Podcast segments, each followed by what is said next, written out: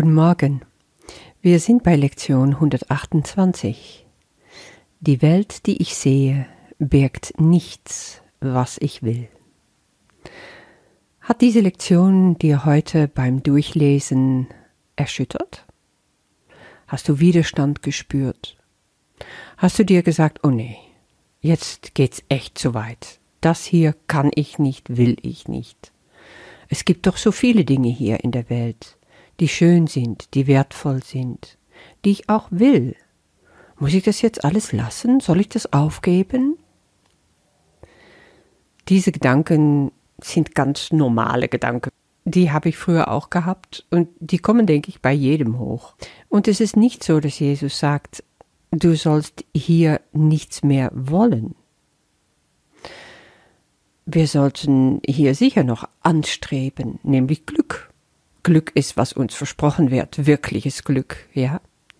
Nur ist es nicht die Welt, die uns dieses Glück bieten kann, und wir können es auch dort in dieser Welt nicht suchen. Darum geht es. Nee, es ist eigentlich ganz anders herum zu sehen.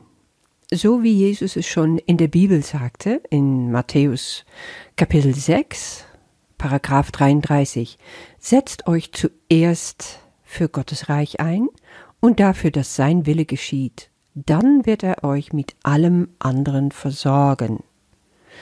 Das heißt, wenn wir das anstreben, was Gott für uns bereithält, und wenn wir das nicht hier in diese Welt suchen, wird er uns aber trotzdem alles geben, was wir brauchen, um jetzt in diesem Leben, in dieser Welt absolut glücklich sein zu können ein glücklicher Traum zu leben, so wie Jesus es eigentlich im Kurs oft beschreibt.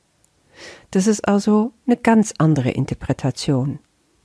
Die Geschichte, die wir uns durch unser Ego immer aufs Neue erzählen lassen, aufdringen lassen und dann selber weiter erzählen und daran glauben, das sind die Geschichten, die uns fesseln an diese Welt. Das sind die Sachen, die uns das Gefühl geben, hey, ich kann doch hier Erlösung finden, wenn ich bloß das hätte oder wenn ich jenes könnte oder wenn ich das und das erreichen kann, dann wird alles gut. Und wir haben das in viele verschiedene Formen schon uns angeguckt und immer wieder dabei entdecken dürfen, nein, das ist eben die Täuschung. Jesus beschreibt das hier sehr konkret. Er sagt, die Welt hier kann dir gar nichts bieten. Wenn du es aber glaubst, wirst du bittere Asche der Verzweiflung ernten. Und das kennst du, das hast, hast du schon so oft erlebt. Das Ego hält uns aber immer wieder gerne die nächste Möhre vor.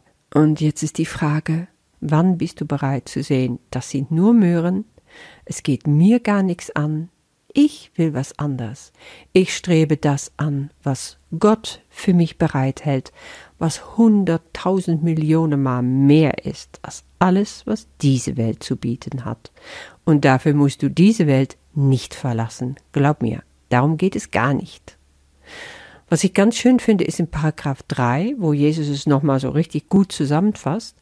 Entrinne heute den Ketten, die du deinem Geist auferlegst wenn du die Erlösung hier siehst, denn das, was du wertschätzt, machst du zu einem Teil von dir, so wie du dich selbst wahrnimmst. Ja? Dass alles, was du so toll findest hier, was dir so wichtig und wertvoll erscheint, du hast vielleicht einen Verein gegründet, um irgendwelche Friedensgedanke in die Welt zu bringen, du bist davon überzeugt, das ist jetzt die Lösung, du hast vielleicht eine Organisation, bist du beigetreten gegen äh, Plastik in unserem Umwelt und du bist davon überzeugt, dass wenn alle da mitarbeiten, dann wird die Welt gerettet werden Oh, versteh mich nicht falsch. Ich sage nicht, wenn du berufen bist, um irgendwo aktiv zu werden auf eine bestimmte Ebene in dieser Welt, sei es politisch, aktivistisch, wie auch immer, dann kann das auch sehr wertvoll sein. Die Frage ist immer nur, was steht dahinter? Versprichst du dir von deinen Aktionen dort Erlösung, Errettung, das Erretten der Welt gar? Es geht nur darum, das richtig ehrlich zu beobachten. Und das ist, was Jesus hier auch meint. Was du wertschätzt, machst du zu einem Teil von dir. Alle Dinge, die du suchst, um deinen Wert in deinen Augen zu erhöhen. Das heißt, oh, ich fühle mich so schuldig, wenn ich eine Plastiktüte benutze. Oder ich fühle mich schuldig, wenn ich merke, ich tue gar nichts dafür, um den Frieden hier in die Welt so richtig zu verbessern, zu erhöhen, zu ermöglichen. Und so viele Kinder leiden und sind in Kriege. Und was kann ich tun? Da kann ich vielleicht doch diesen Verein beitreten und da eine wichtige Rolle spielen. Nee, all das begrenzt dich nur noch mehr. Es verbirgt dein Wert vor dir und fügt eine weitere Sperre vor der Tür hinzu, die zum wahren Gewahrsein deines Selbst führt. Das ist vielleicht etwas, das kannst du noch ein paar Mal lesen und so richtig in dir eindringen lassen. Ja, es ist enttäuschend. Wenn wir wirklich die Welt sehen, so wie sie ist, und wenn wir wirklich sehen, was wir nicht mehr wollen, dann kommt die Enttäuschung.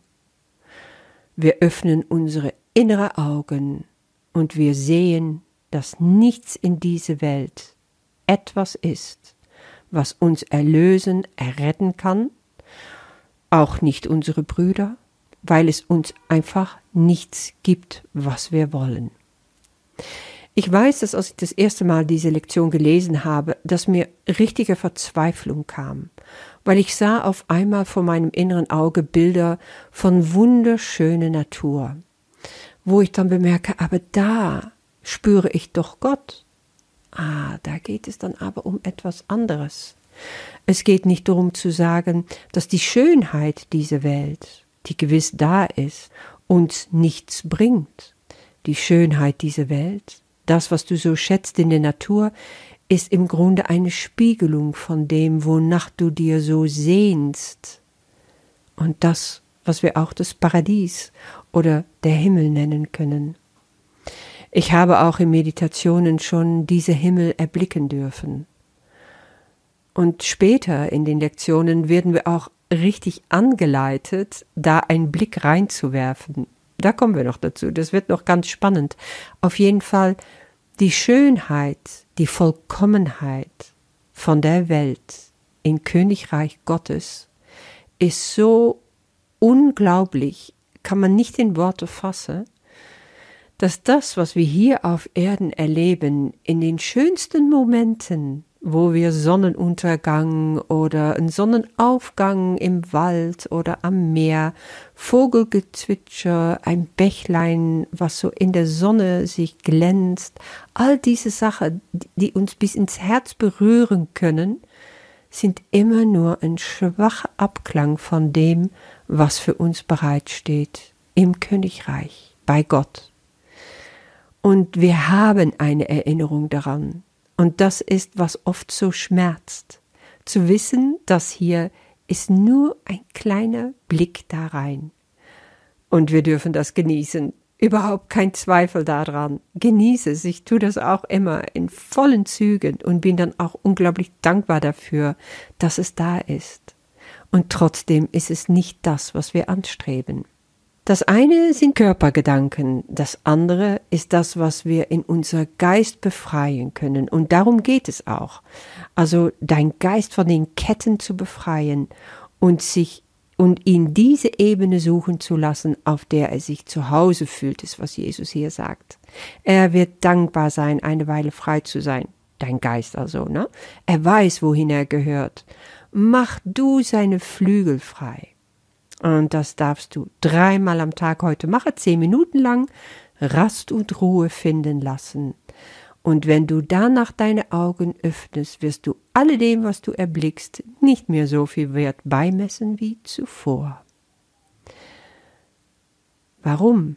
Deine Wahrnehmung wird sich verschieben, aber du wirst dich auch befreien, indem du deinen Geist befreist. Der Heilige Geist wird dich darin führen, sei still und Ruhe.